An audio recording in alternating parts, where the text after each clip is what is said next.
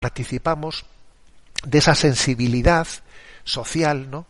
Que, yo creo que es, sin duda alguna, eh, que es eh, una apertura a los valores del reino de Dios. ¿eh? Bueno, pues hay una canción que estos días pues, en la sociedad española está sonando mucho, ¿eh? que es esa famosa canción del dúo dinámico Resistiré, una llamada a la fortaleza, una manera, una llamada a no venirnos abajo, una, una, una llamada a entender que la fortaleza, la fortaleza se mide especialmente no tanto por la capacidad, ¿no? de pues de hacer, eh, de inscribir nuestro nombre en el libro de los Guinness, ¿no? No. La fortaleza se mide sobre todo por, por eh, permanecer firmes, permanecer fieles a las opciones hechas en la vida cuando soplan vientos contrarios. Agárrate, ¿no? A ese mástil, agárrate a la cruz y permanece fiel.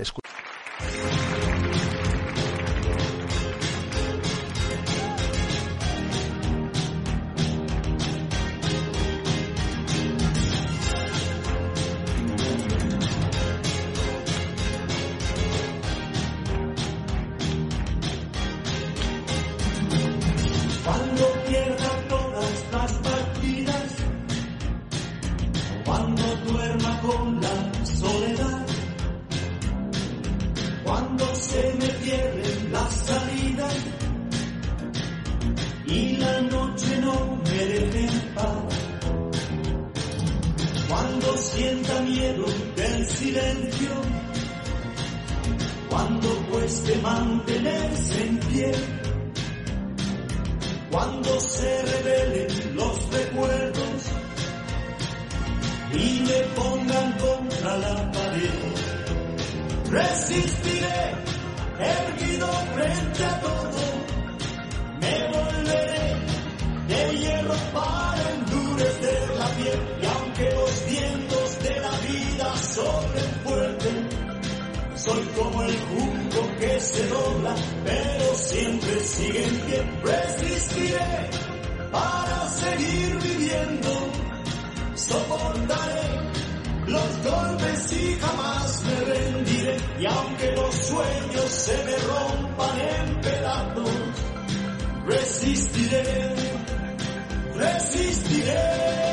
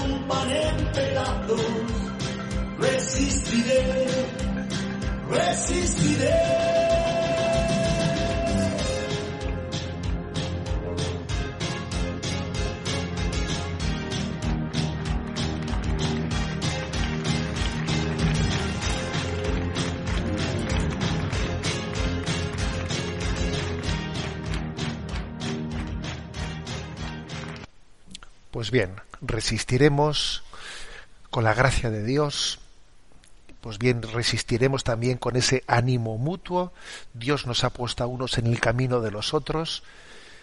también Radio María forma parte de esa providencia de Dios para la resistencia, para la perseverancia en momentos de prueba y en momentos de dificultad.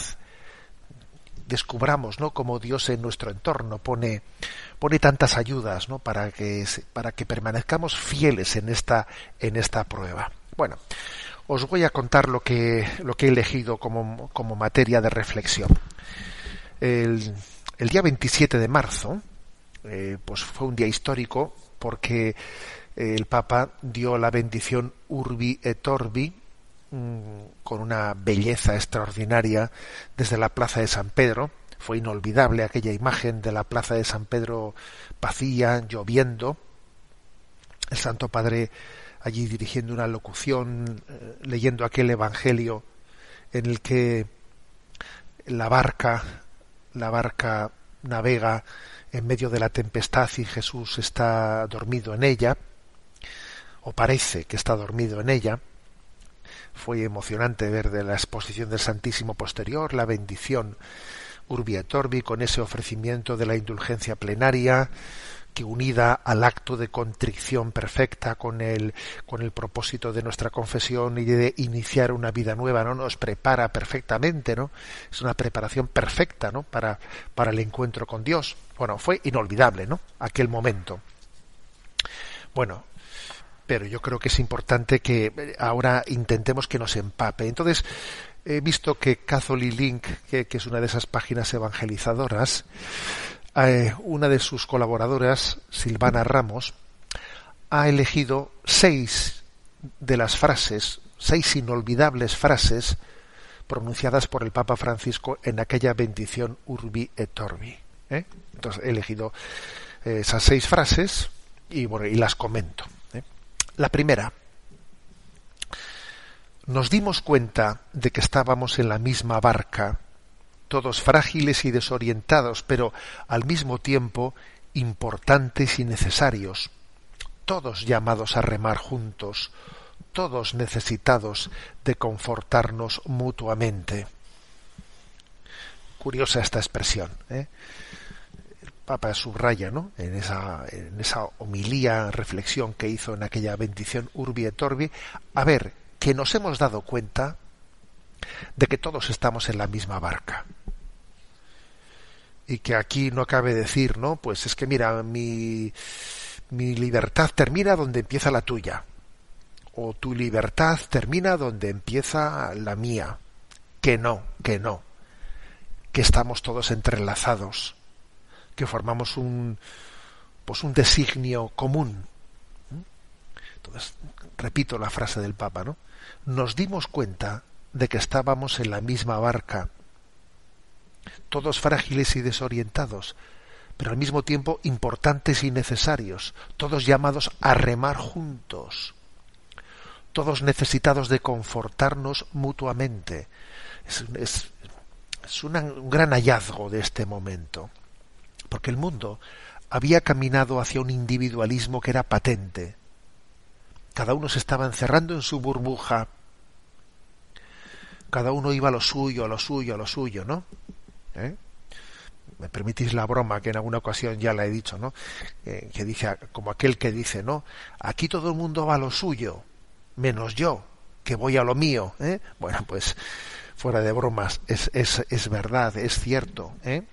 Que nuestra cultura ha ido derivando en un progresivo individualismo a nuestras personas mayores les escuchamos testimonios que hoy en día nos llama la atención, ¿no? Pues eso, testimonios de cómo en un tiempo pues las casas no tenían cerraduras. Eh, las puertas estaban abiertas de las casas. Eh, por ejemplo, pues en, la tradición del País Vasco existió lo que se llamaba ausolán.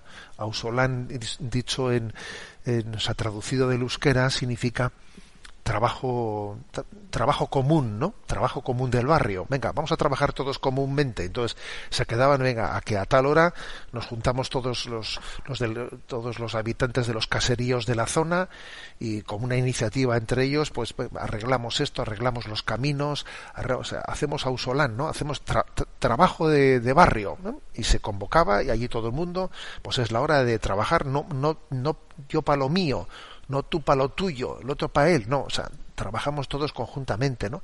Y, y, era una cultura en la que las, las casas estaban abiertas, ¿no? Y incluso para, para, para acoger cuando alguien se, se quedaba en orfandad, fácilmente era acogido por los vecinos, ¿no? Los hijos de esa familia, cuyos padres hubiesen fallecido, o sea, era otro concepto de la vida. Sin embargo, ese desarrollo ¿eh? tecnológico, eh, todos esos avances sociales han ido de la mano, han ido de la mano de un progresivo individualismo, cada vez más a lo nuestro, a lo nuestro, a lo nuestro, ¿no? Entonces, repito esta frase primera del Papa, ¿eh? Nos dimos cuenta de que estábamos en la misma barca, todos frágiles y desorientados, pero al mismo tiempo importantes y necesarios, todos llamados a remar juntos, todos necesitados de confortarnos mutuamente. Esta es una gran experiencia, una gran experiencia sobre la vocación a la comunión entre nosotros, la vocación social que tenemos a la comunión. ¿Mm? Bueno, esa es la primera frase elegida del Santo Padre. La segunda, la tempestad desenmascara nuestra vulnerabilidad y deja al descubierto esas falsas y superfluas seguridades con las que habíamos construido nuestras agendas, nuestros proyectos, rutinas y prioridades. Aquí viene la tempestad, ha venido la tempestad y entonces ha desenmascarado muchas cosas. Ha desenmascarado pues el que teníamos eh, pues un edificio construido sobre pies de barro. ¿Os acordáis de esa imagen bíblica? Eh? De aquel gigante, aquel gigante que, que tenía cabeza de oro, que tenía cuello de plata, que tenía el pecho de bronce, iba bajando, al final resulta que los pies eh, tenía hierro y barro mezclado de mala calidad, pues un gigante con pies de barro, ¿no? Que de ahí viene esa expresión.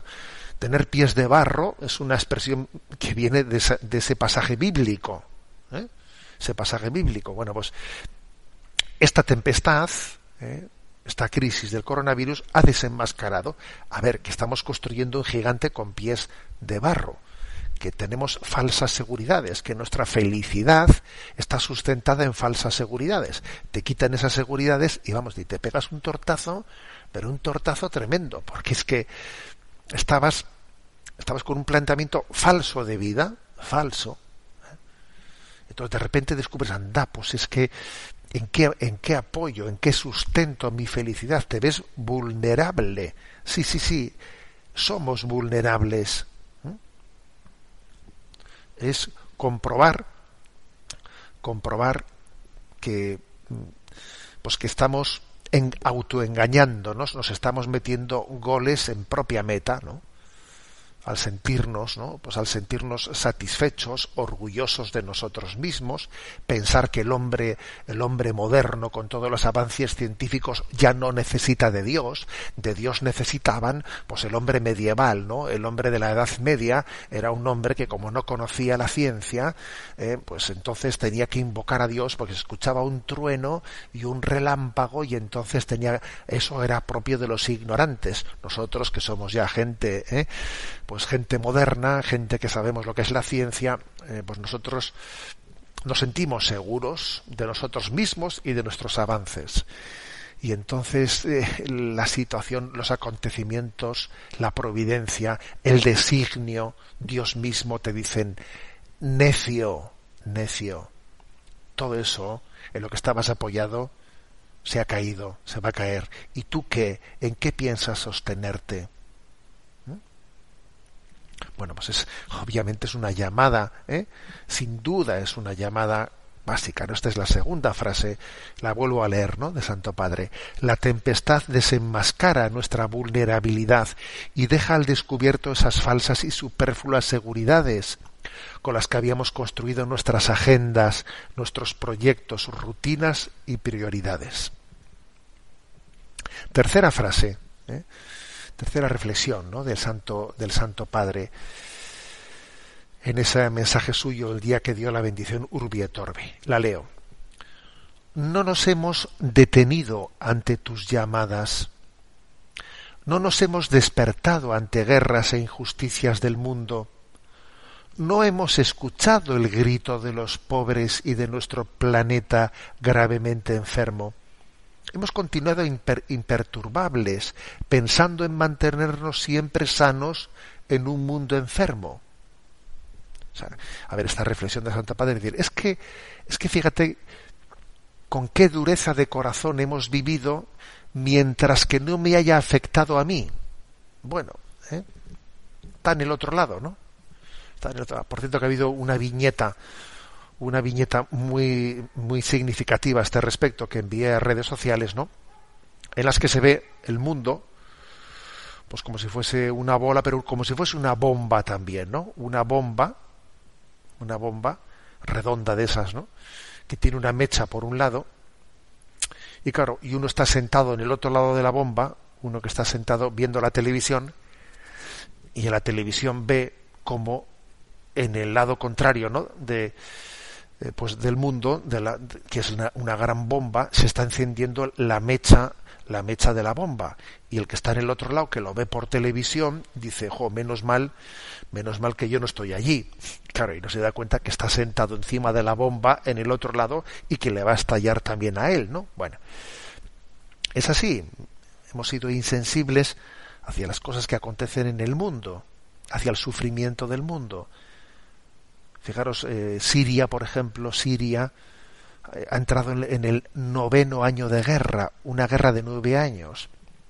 Occidente ha intervenido en Oriente Medio de una manera, mm, vamos, absolutamente desnortada, haciendo, buscando únicamente sus intereses y siendo originando lo que se ha originado en el, del Estado Islámico, o sea, la intervención de, de Occidente eh, geoestratégica en Oriente Medio ha sido catastrófica, lo mismo en muchas guerras de África, y nosotros, como no nos afectaba, bueno, algunos, algunos refugiados llegaban que nos resultaban molestos, pero a ver, es que hemos, hemos, hemos estado haciéndonos los sordos ante las llamadas de la humanidad, incluido también la emergencia, la emergencia ecológica, que también obviamente eh, como el Papa señaló en Laudato Si, es una llamada a la responsabilidad mundial.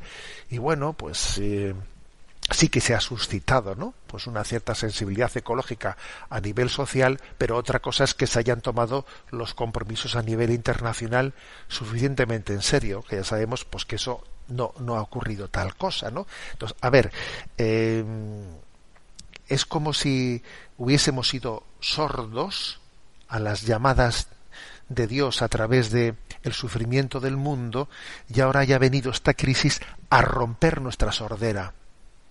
¿Sí?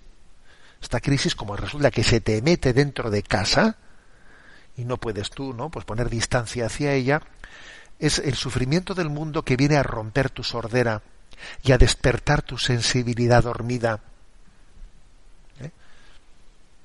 Repito esta frase no nos hemos detenido ante tus llamadas, no nos hemos despertado ante guerras e injusticias del mundo, no hemos escuchado el grito de los pobres y de nuestro planeta gravemente enfermo. Hemos continuado imperturbables, pensando en mantenernos siempre sanos en un mundo enfermo.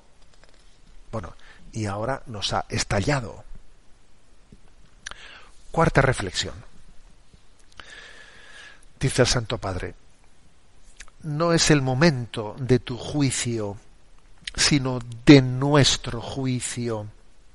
El tiempo para elegir entre lo que cuenta verdaderamente y lo que pasa, para separar lo que es necesario de lo que no es. A ver, no es el momento de quejarse, ¿eh? Ante esta grave crisis no es el momento de vamos a buscar una cabeza de turco y a por ella, ¿no? A ver, alguien tiene que alguien tiene que haber al que le al que le pongamos la diana y le achaquemos todo. Entonces, no te pongas, ¿no? delante de la pantalla como que como que tú fueses el juez, ¿no? Y tú vas a juzgar a todos los demás. A ver, no. Con esto no estoy diciendo que no tenga que haber responsabilidades políticas, etcétera, etcétera. Bien, es, claro que sí. Pero entender que también dentro de ese juicio, de ese discernimiento, hay que hacer un discernimiento en el que entremos todos en el bombo. Eh, todos tenemos que eh, tener una autocrítica aquí. Hay una llamada a la, eh, al cambio de paradigma, al cambio de paradigma. Luego yo también me tengo que sentir juzgado no solo juez, yo tengo que formar parte ¿no? también de, esa autocrítica y de ese discernimiento. Y entender que, bueno, pues que discernir y discernir ¿eh? Eh, supone ver qué nos quiere, qué nos está Dios diciendo con esto, qué, qué tiene que cambiar, qué tiene que comenzar a ser nuevo cuántas cosas podemos prescindir de ellas, cuántas cosas superficiales, ¿no? De cuántas cosas podemos, debemos desprendernos. Bueno, repito esta frase, ¿eh? la número cuatro que hemos elegido. No es el momento de tu juicio, sino de nuestro juicio. El tiempo para elegir entre lo que cuenta verdaderamente y lo que pasa, para separar lo que es necesario de lo que no, de lo que no es. Es decir, nos ponemos en clave de discernimiento, clave discernimiento, modo discernimiento. Tenemos que ponernos en estos días, ¿no? En modo discernimiento y escuchar lo que Dios nos quiere decir, ¿no? En esta situación. Quinta frase del Santo Padre en ese mensaje Urbi et Orbi. Necesitamos al Señor como los antiguos marineros las estrellas Invitemos a Jesús a la barca de nuestra vida. Entreguémosle nuestros temores para que los venza. A ver, aquí esta expresión del Papa es, a ver, necesitamos de Dios. Los antiguos, dice, ¿no? Los antiguos, los marineros, fijaros lo que era la antigüedad, qué, qué valentía, ¿no? Tenían que tener los marineros para lanzarse, ¿eh? pues eso, fíjate, ¿no? Juan Sebastián Elcano, al dar la vuelta al mundo, con una barquichuela que dice uno, pero madre mía, ¿no? Pero, pero, pero, qué atrevimiento. Fíjate, si salieron, salieron cinco, cinco barcos, no estoy seguro si eran cinco o cuatro, no estoy seguro, con 312 marineros y llegaron 17. Llegaron 17. Pero qué atrevimiento era aquello, pero cómo se podían lanzar sin GPS, sin radios, apoyándose en las estrellas, ¿no? Dando la vuelta al mundo de esa manera, ¿no? Ellos necesitaban de las estrellas, y dice el Santo Padre, necesitamos al Señor como los antiguos marineros las estrellas. Necesitamos que la revelación de Dios, Dios que nos habla, Dios que se nos descubre, sea nuestra estrella. Todos necesitamos una estrella como aquellos magos de Oriente, que la estrella, ¿no? Y el otro día leí una reflexión, por cierto, que me, encantó, ¿no?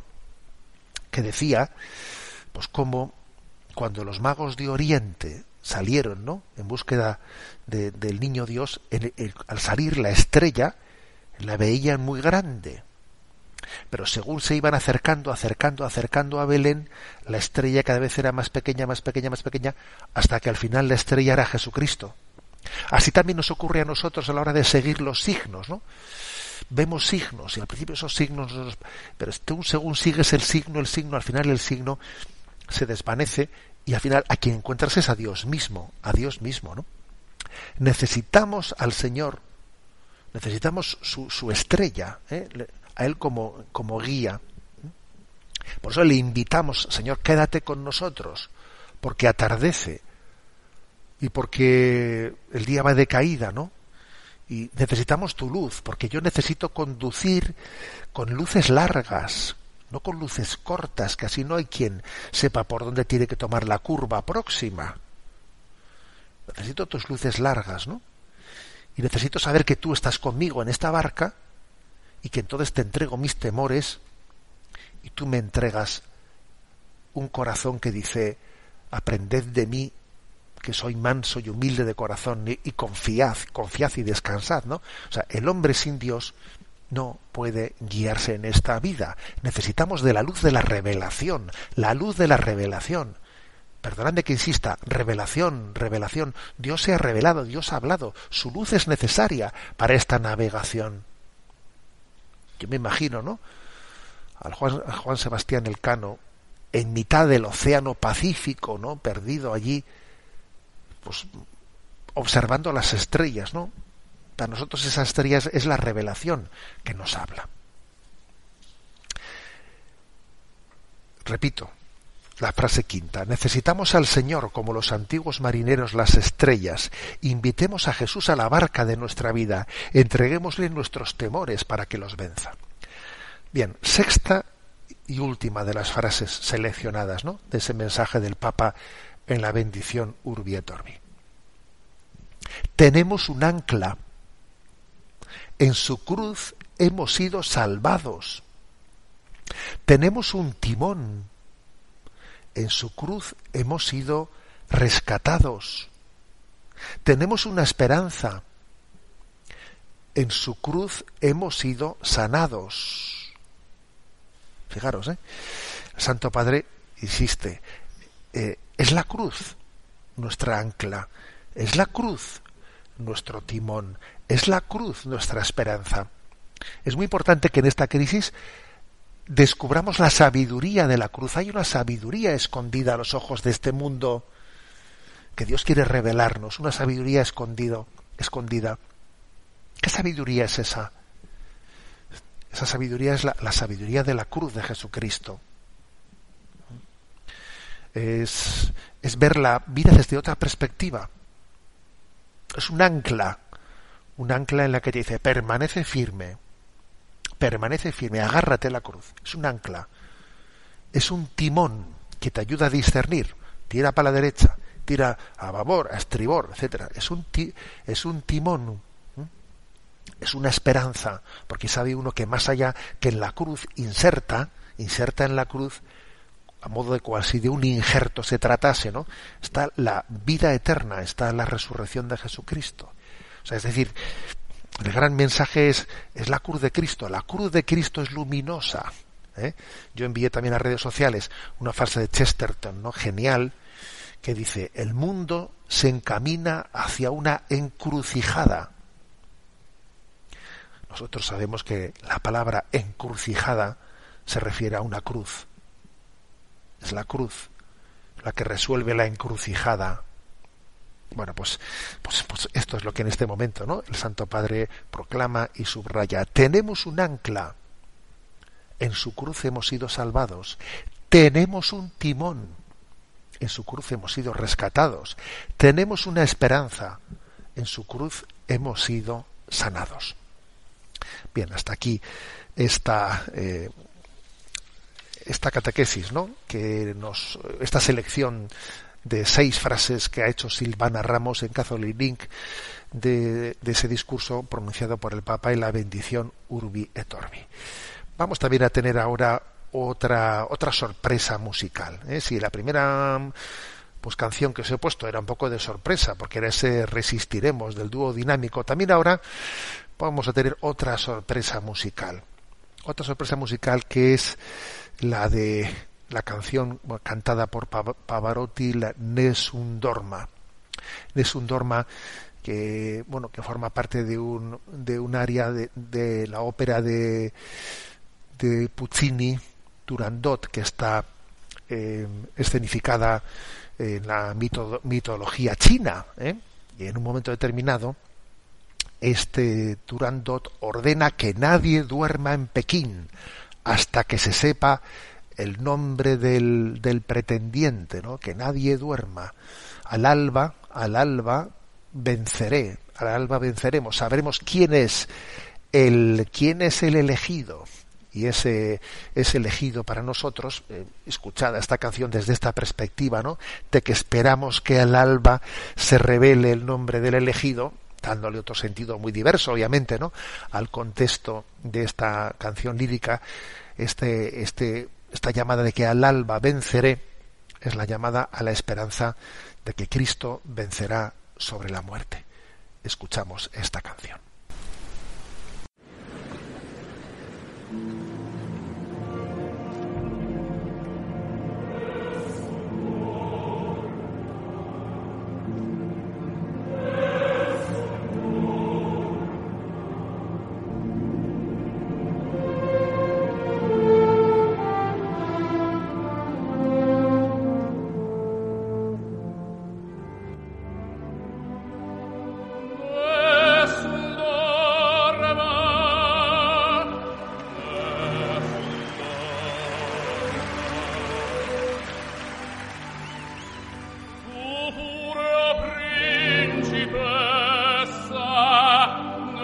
la tua fretta sta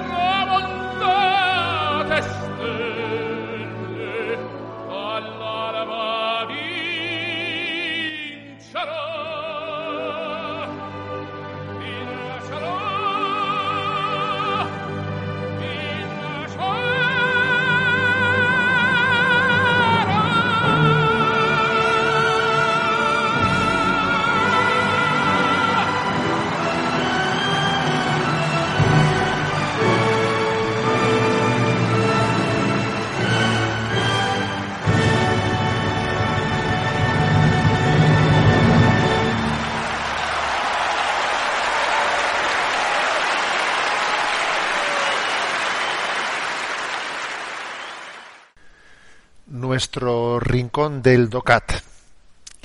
Nos toca el punto 187. Eh, dice así. ¿Cuándo trabaja con éxito una empresa? El éxito se fundamenta ante todo en el desarrollo eficiente de las ganancias. Pero no solamente aquí.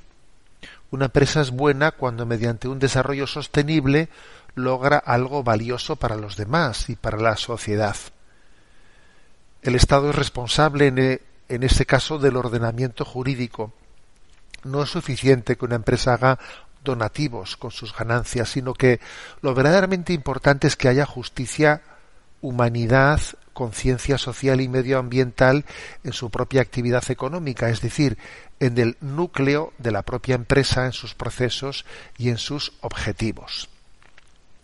Bueno, ¿en qué estriba el éxito de una empresa? O sea, ¿eh? desde el punto de vista de la doctrina social de la Iglesia, ¿qué parámetros no hay que decir para que esta empresa va bien desde este, desde, este discernimiento ético.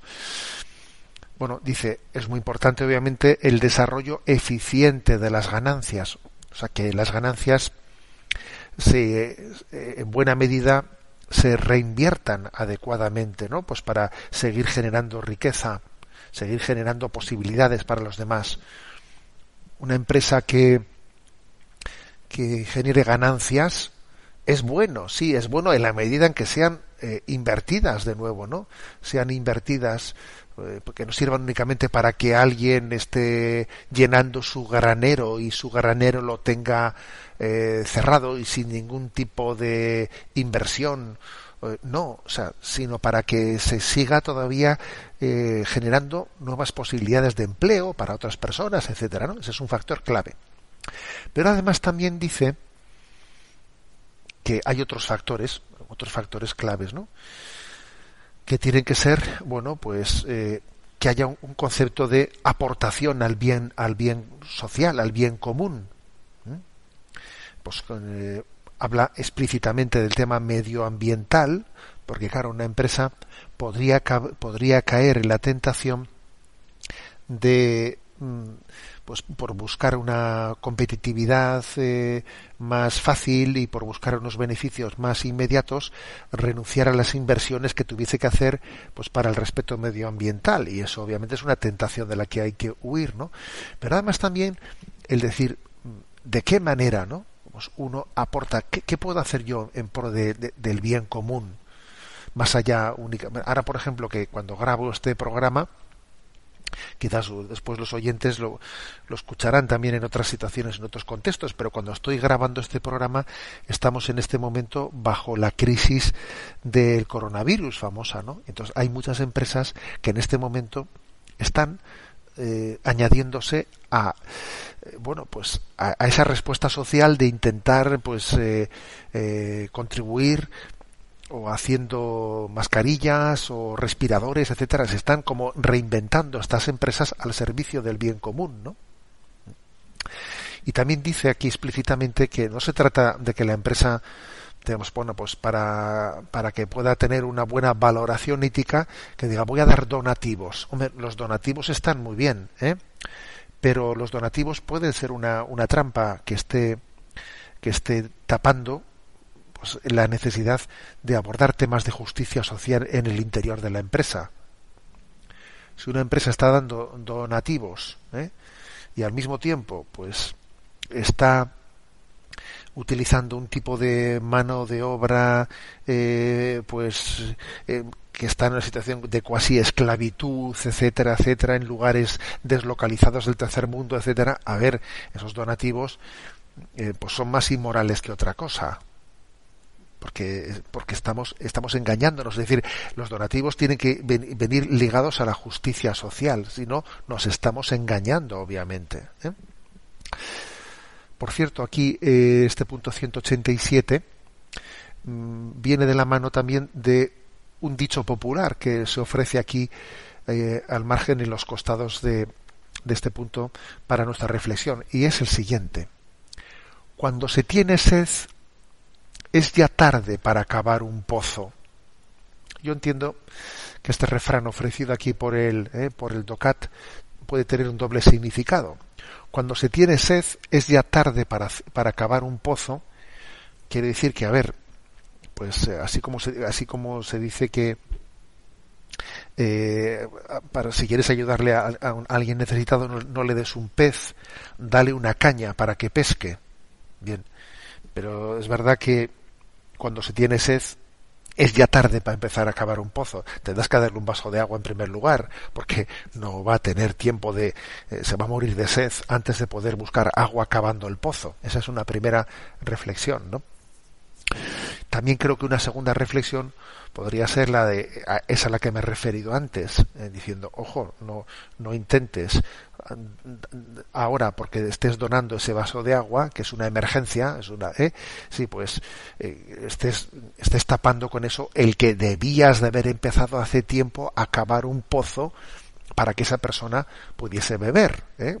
o sea que los que los donativos no estén de alguna manera eh, dejando en penumbra la reflexión de autocrítica que tiene que realizarse pues por no haber hecho las cosas en, toda en toda su dimensión solidaria no bueno. Por lo tanto se nos aquí se nos ofrecen criterios para entender cuando una empresa está bien enfocada eh, pues desde el punto de vista ético. Bueno aunque sea de forma necesariamente breve vamos a atender alguna de las preguntas que nos han llegado eh, prometo que el próximo día reservaremos más espacio para la intervención de los oyentes. Tenemos a Yolanda en la emisora, le vamos a pedir que nos presente una de las preguntas seleccionadas. Adelante. Marian Garde nos escribe desde Pamplona. Estimado Monseñor, cuando nos convocaron al confinamiento, llegué a pensar o a sentir que todo esto que nos estaba ocurriendo era providencial porque nuestro mundo estaba muy necesitado de un parón y una reflexión profunda del ritmo de vida que llevamos. Quizá no era consciente del drama que todo esto iba a suponer, y ahora que empiezo a constatar las consecuencias, la soledad, el cansancio y la muerte de tantas personas, de pronto me siento confundida y me pregunto ¿Se puede decir que algo es providencial cuando hay tanto sufrimiento por medio? ¿O esa expresión que tanto utilizamos, esto ha sido providencial, solo se puede decir cuando lo que acontece es positivo o agradable en nuestras vidas? Gracias por su aclaración. Un saludo cordial. Bien, yo creo que la reflexión eh, que Marian hizo al comienzo de esta crisis no es una reflexión, eso de que estamos en una situación que es providencial, no entra en crisis por el hecho de que, claro, de que en esta situación hay un componente de cruz muy importante. ¿eh? Es que eh, nosotros tenemos, como, como ya ha sugerido, ¿no? Pues la oyente, ah, tenemos un concepto equivocado y es que a veces utilizamos la palabra providencial, pues eso, ¿no? Ay, he tenido un accidente de coche, y ha sido providencial, ¿eh? No me ha pasado nada. Entonces utilizamos la palabra providencial como el habernos liberado escapado de la cruz, o por lo menos de una cruz más, digamos, más fuerte, más lacerante. Pero obviamente esa es una utilización del término que no deja de ser parcial, porque claro que en esa situación acontece la providencia, pero también acontece la providencia pues cuando alguien fallece. También eso forma parte de la providencia, todo está incluido en la providencia y hay que decir que la cruz tiene una, un puesto muy importante dentro de esa providencia. Una cruz, digamos, en modos, en maneras, en medidas que no son las que nosotros, eh, sin duda alguna, hubiésemos elegido. ¿eh?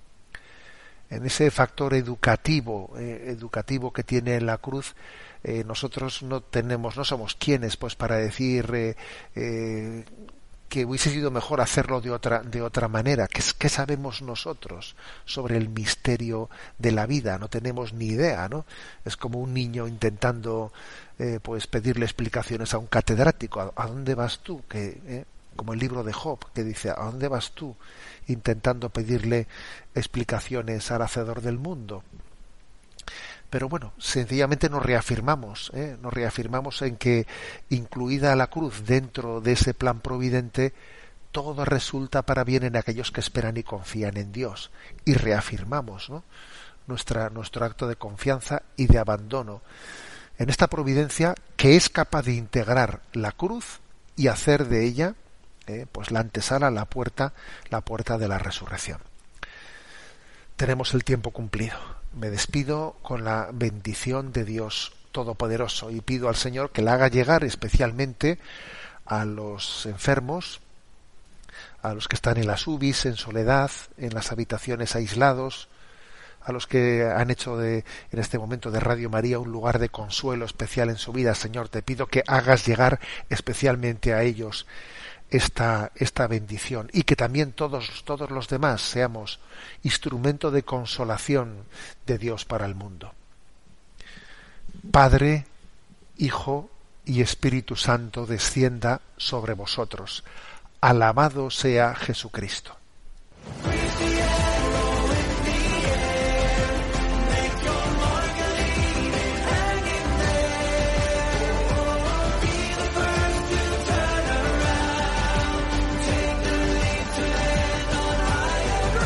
Y así finaliza en Radio María, Sexto Continente, un programa dirigido por el obispo de San Sebastián, Monseñor José Ignacio Monilla.